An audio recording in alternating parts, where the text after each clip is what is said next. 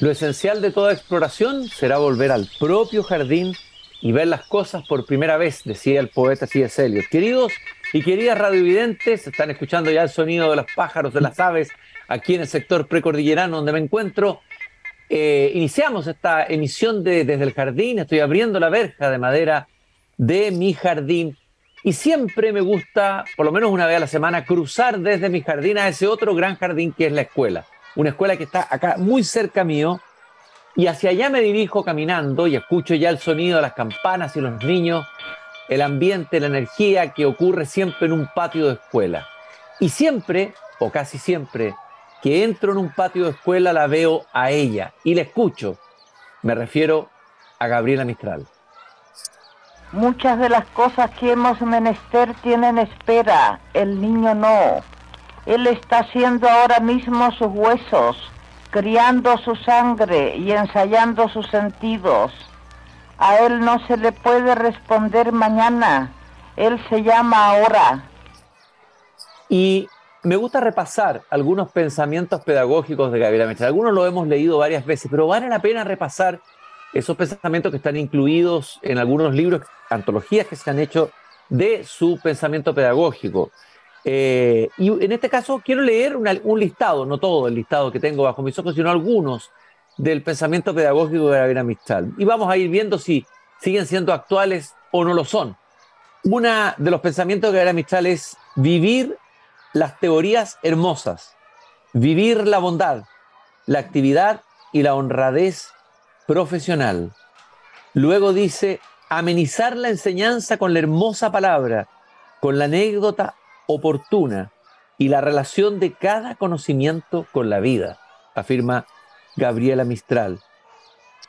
Si no realizamos la igualdad y la cultura dentro de la escuela, ¿dónde podrán exigirse estas cosas? afirma Gabriela Mistral.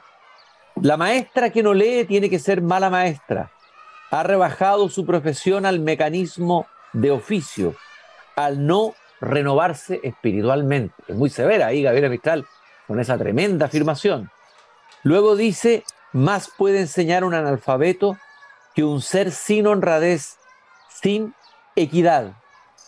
No hay más aristocracia, afirma Gabriela Mistral, dentro de un personal que la aristocracia de la cultura, o sea, de los capaces.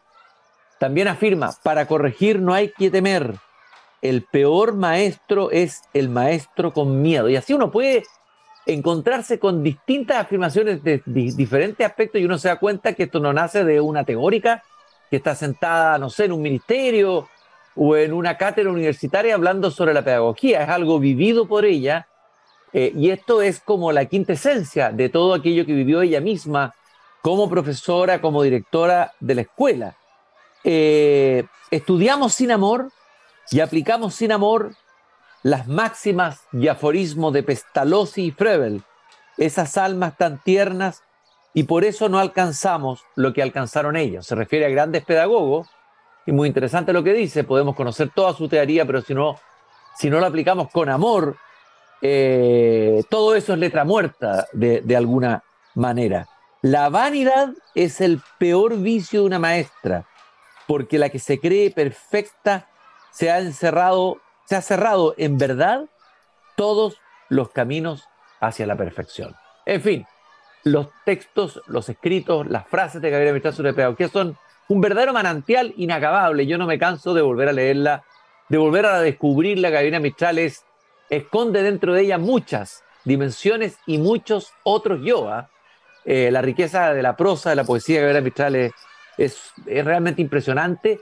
Y justamente estoy sentado en el patio de la escuela al lado de un profesor, de un joven profesor de historia del colegio Betania de la Granja. Él es coordinador del área pedagógica de ese colegio, pero además es un candidato al premio Global Teacher Prize.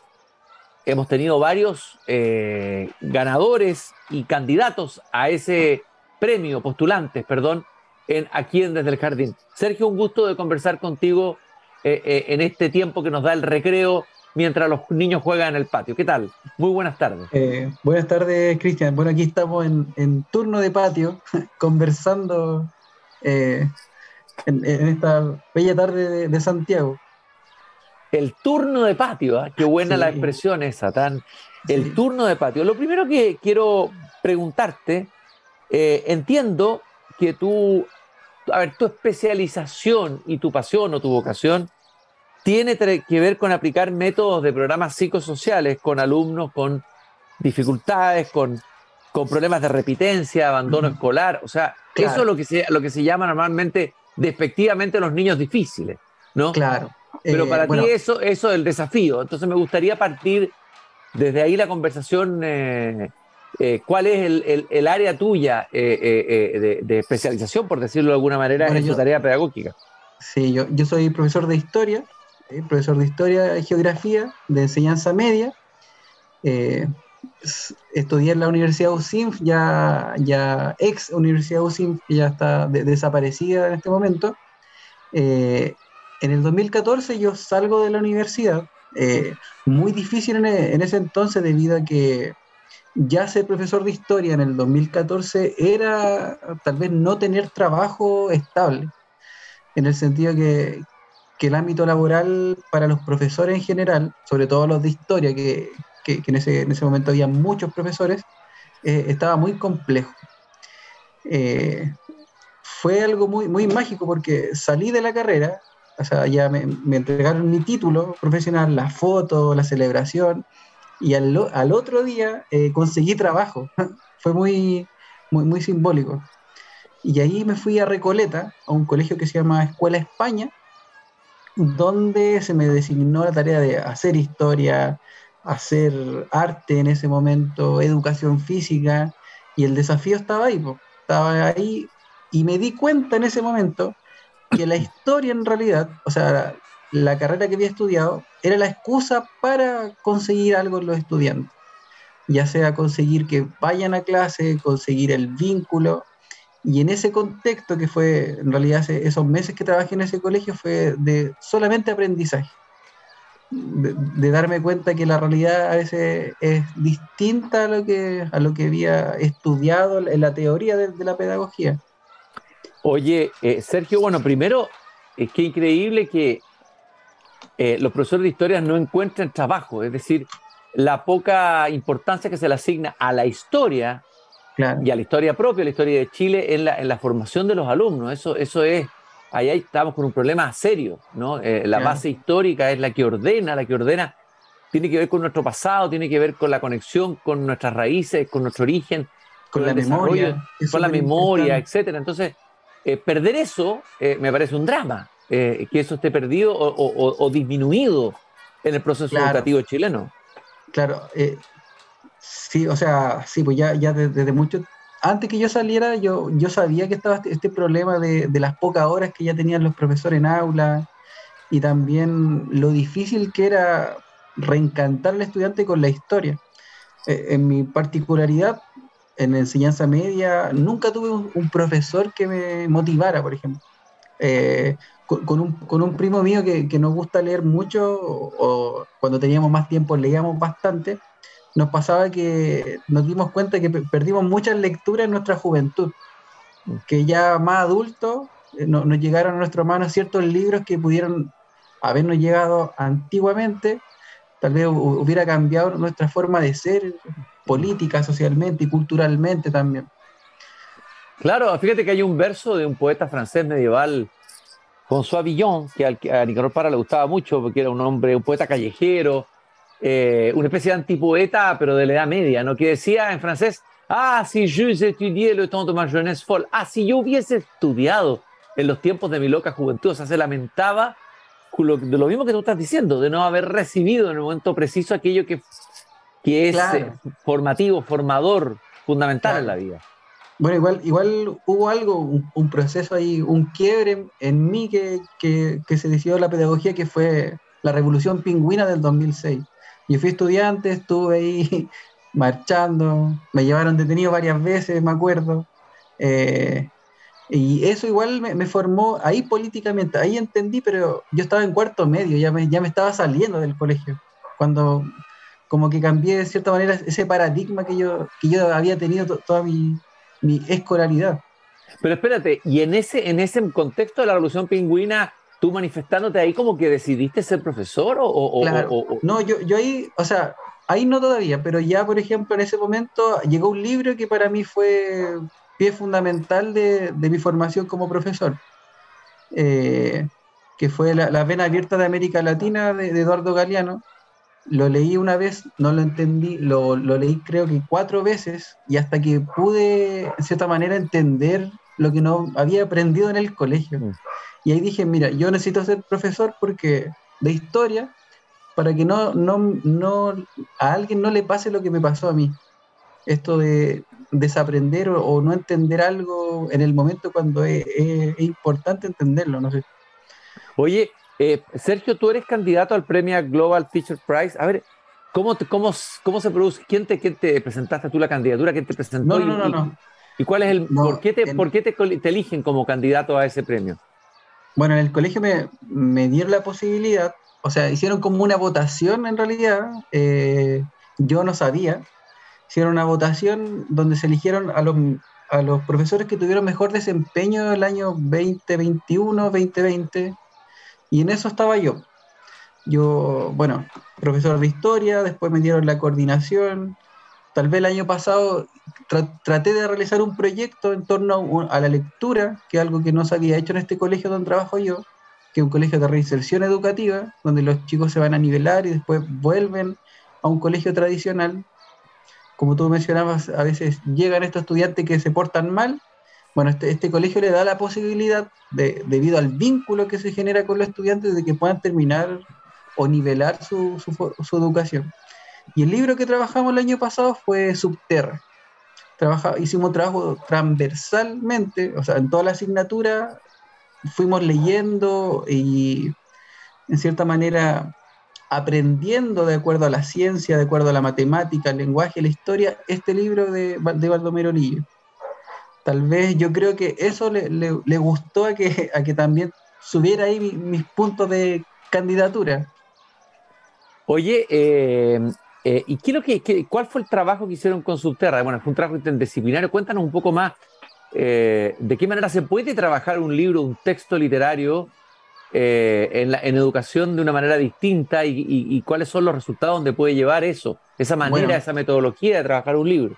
Ahí de, desarrollamos eh, el trabajo más que nada transversal en toda la asignatura. Por ejemplo, cada docente utilizó, bueno, ahí agradecer también a los docentes que todos dijeron que sí cuando, cuando se nos ocurrió la idea y cada uno fue eligiendo un cuento, no sé, eh, el del caballo, ya, ya, ya no me acuerdo cómo, se llama, pero uno de los primeros cuentos y, no sé, por el profesor de ciencia trabajaba, no sé, por las condiciones que iba a tener el, obrero de, la mina, por ejemplo. En el lenguaje se trabajaba la expresión. En matemática la profesora trabajaba porcentaje de cuánto ganaba un minero, por ejemplo. Y así fuimos desarrollando el contexto del, libro hasta poder terminarlo. No, nos pasa a nosotros que como somos de un colegio tal vez no tradicional, eh, los chicos no llegan amando la lectura, al contrario, porque son chicos que los sacan de colegios tradicionales uh -huh. y, o, o, salen de, de, un colegio normal en cierta manera y llegan acá. Y nuestra forma era reencantarlo con la lectura sabiendo también que tenían más tiempo de, acu de acuerdo a la pandemia. Este trabajo Oye. comenzó de manera online y lo terminamos ya volviendo a la presencialidad el año eh, pasado. Entiendo que tú, bueno, lo decíamos recién, tú has trabajado, eh, eh, eh hablamos de que tú has, aplicado métodos de programas psicosociales en alumnos sí. con, con, prepitencia, con, con, abandono escolar, alumnos que han tenido hasta, tienen hasta ocho años, entiendo, de atraso pedagógico. Sí, sí. Eh, y esto me recordó la visita que tú hizo a Chile y un libro que tuve yo que ver de Serge Boamard, que es un francés, un psicoanalista que trabaja en Francia con niños que son los niños que, que vota el sistema. Hay, hay, hay, un porcentaje en Francia y en otros países del mundo en que ya el sistema ha probado todas las formas de reinsertar a estos alumnos y estos alumnos terminan siendo expulsados. O sea, eh, son, son como el resto, lo que, lo que ya no sirve, entre comillas. Suena muy duro, pero claro. es así. Pero él trabajaba con esos alumnos, trabajaba con esos alumnos y los trabajaba a través de mitos. Recuerdo que hacía un trabajo precioso con mitos griegos, eh, que los leía en clase, pero trabajaba y cada alumno iba encontrando un mito. Era un trabajo muy interesante, eh, justamente a través de la literatura, en este caso la literatura más clásica y todo. ¿Qué significa trabajar con alumnos? Eh, uno podría decir, es, es un horror para un profesor tener que trabajar con un alumno que de alguna manera viene ya con sentimiento de fracaso, me imagino, sensación de que no sirve, autofrustración, dolor, etcétera. ¿Cómo es esa experiencia pedagógica, eh, Sergio? Yo creo que en general es la mejor experiencia que, he podido tener ya como, como docente. El reinventarme de esa primera experiencia que tuve, que fue de aprendizaje. Bueno, ahí, por ejemplo, después que me fui de ese colegio, llegué a un colegio completamente distinto que es tradicional, donde solamente los chicos iban, eh, aprendían, hacían sus tareas, se sacaban todo, muy buenas notas, pero no había reflexión de por medio o no había un desafío más allá que sacar un puntaje para la PSU en ese momento. Y dije, oye, yo no quiero estar inserto en algo que me aburra tanto. Eh, yo esperaba, no sé, el desorden en la sala, tener que levantar más la voz, pero en realidad todo funcionaba tan bien que eso igual a mí me, aburría.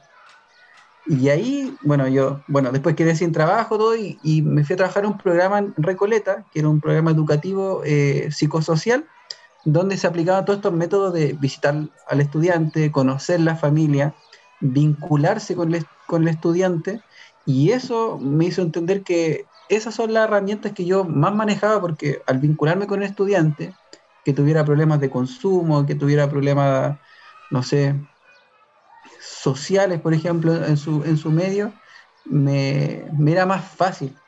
Eso quiere decir que como que tenía más herramientas para poder trabajar con el estudiante. El vínculo en, estos contextos es lo más importante que, se tiene que tener con el estudiante, con la familia, con el contexto, por ejemplo, que uno se desenvuelve. Me pasó, por ejemplo, cuando trabajé en Estación Central, que, no sé, pues la población Los Nogales, que, está en Estación Central, había, no sé, casi 500 estudiantes desescolarizados solamente en la comuna Estación Central. Eran muchos, muchos, y de los cuales solamente podíamos atender a 40, 50 estudiantes. Y nos pasaba que a veces nos quedábamos cortos de herramientas, o, en vez de hacer la clase en la, sala que teníamos, íbamos a la plaza y llegaban otros tipos de, estudiantes que ni siquiera eran parte del programa. Y ahí me di cuenta que mi labor estaba, de cierta manera, ahí. Hay que hacer una, por lo, que tú estás describiendo es una, es una verdadera vocación la que estás describiendo.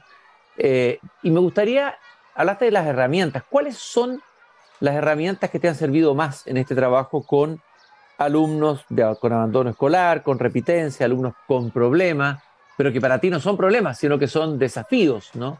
Claro. Eh, al contrario, acabas de decir algo muy hermoso, muy interesante, es decir, eh, tú eres estimulado como profesor, hay un desafío, de sacar adelante a esos alumnos en vez de deprimirte. Imagino que muchos profesores deben decir que es casi un castigo tener que trabajar con alumnos con todas estas dificultades. ¿Cuáles son las herramientas metodológicas, pedagógicas que te han servido más en este trabajo? Tú que recoger algunas y, y compartirlas tal vez. Bueno, yo creo que el vínculo, el vincularse con el estudiante, ahí en cierta manera generar metas a corto plazo que un estudiante pueda, pueda desarrollar, ya sea, no sé, subir calificaciones no netamente en historia, que es mi asignatura, sino que en matemáticas, en lenguaje, en ciencias naturales.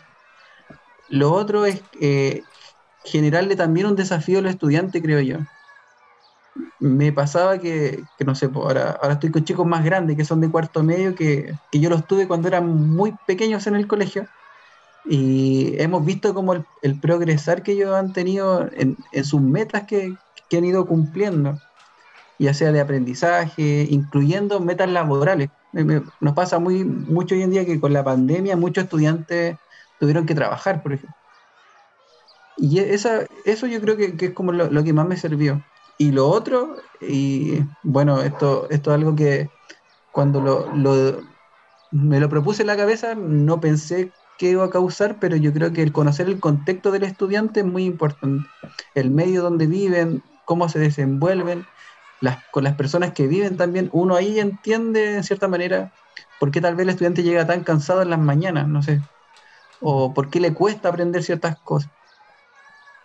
Oye, Sergio, em, a ver, y me imagino que tiene que haber momentos en que, en que, en que no siempre resulta y que pueden haber, eh, que debe haber una impotencia también de no poder ayudar más de lo que se puede, de ver que el alumno se puede perder, O sea, deben haber momentos en que, en que la, misma vocación y el, aunque tengas el ánimo, las ganas, eh, eh, sufren, tienen desafíos y vacilaciones muy grandes, ¿no? Momentos, momentos difíciles.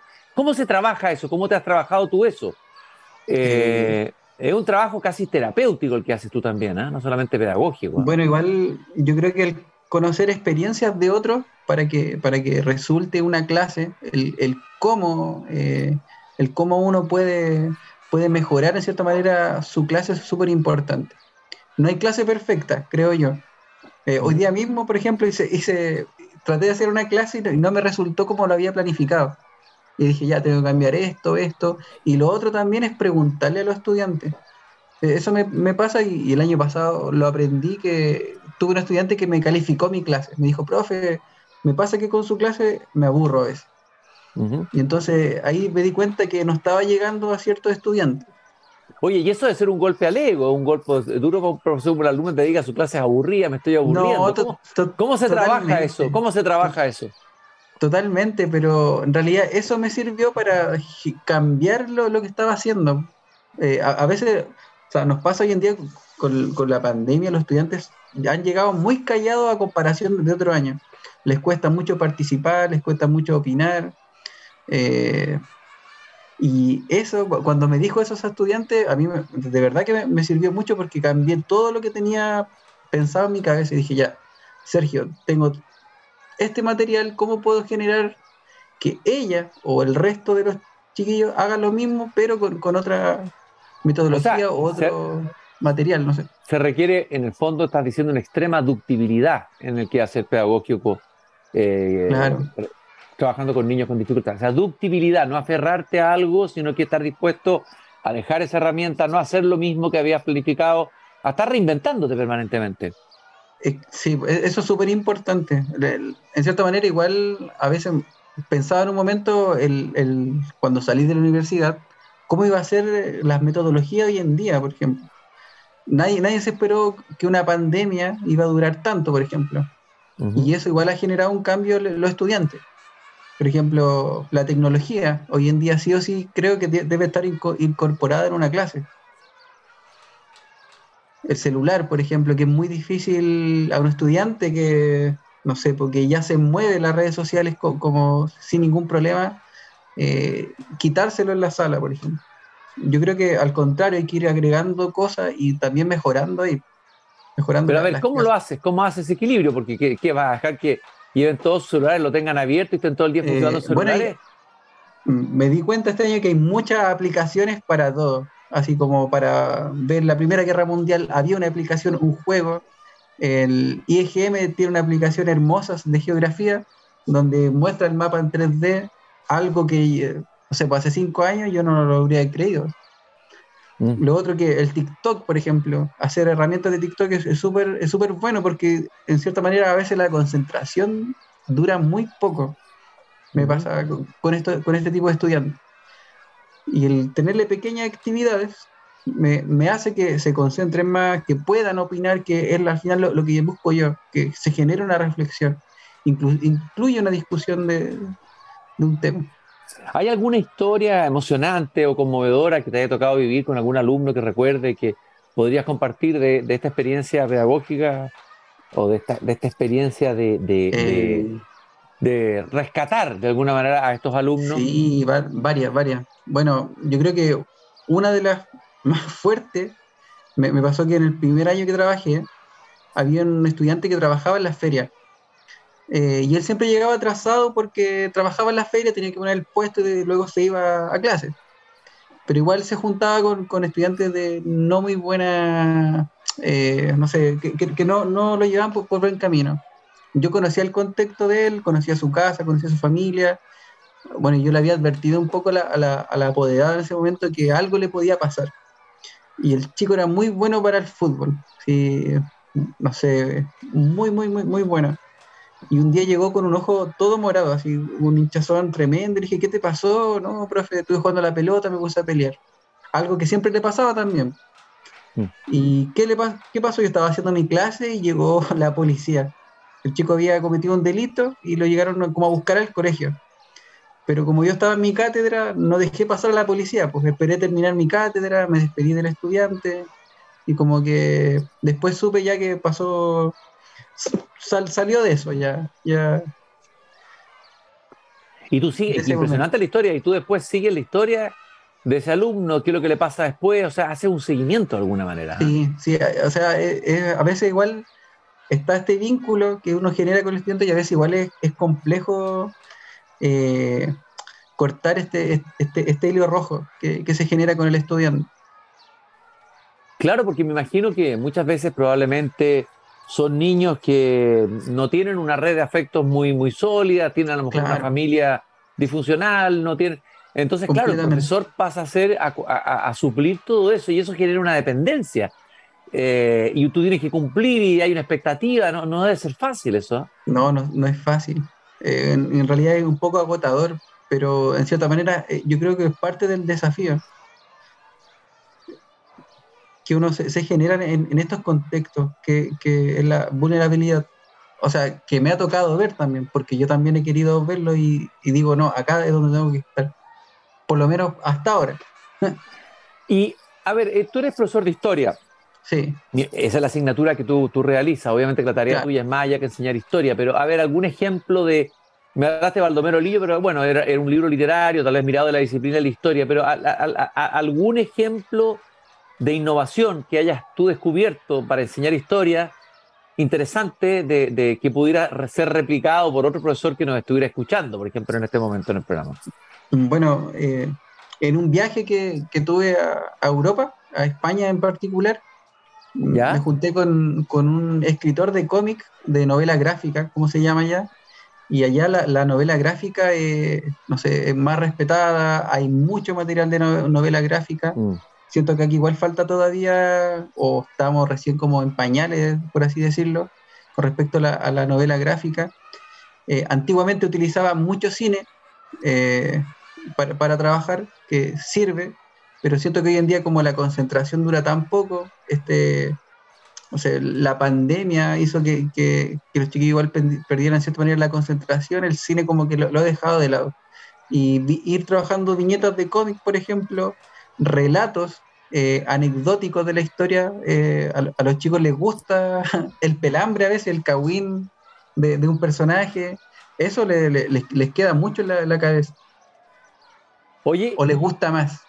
Eh, está claro que esta es una generación digital y está bien, digamos, que un profesor conozca esas herramientas y, se, pueda, no sea un inmigrante digital en medio de nativos digital, ¿no es cierto? Pero pero también sabemos que lo importante que es la lectura, el leer, el, leer un texto, el gozarlo, el disfrutarlo, un poema, un libro, un libro de historia.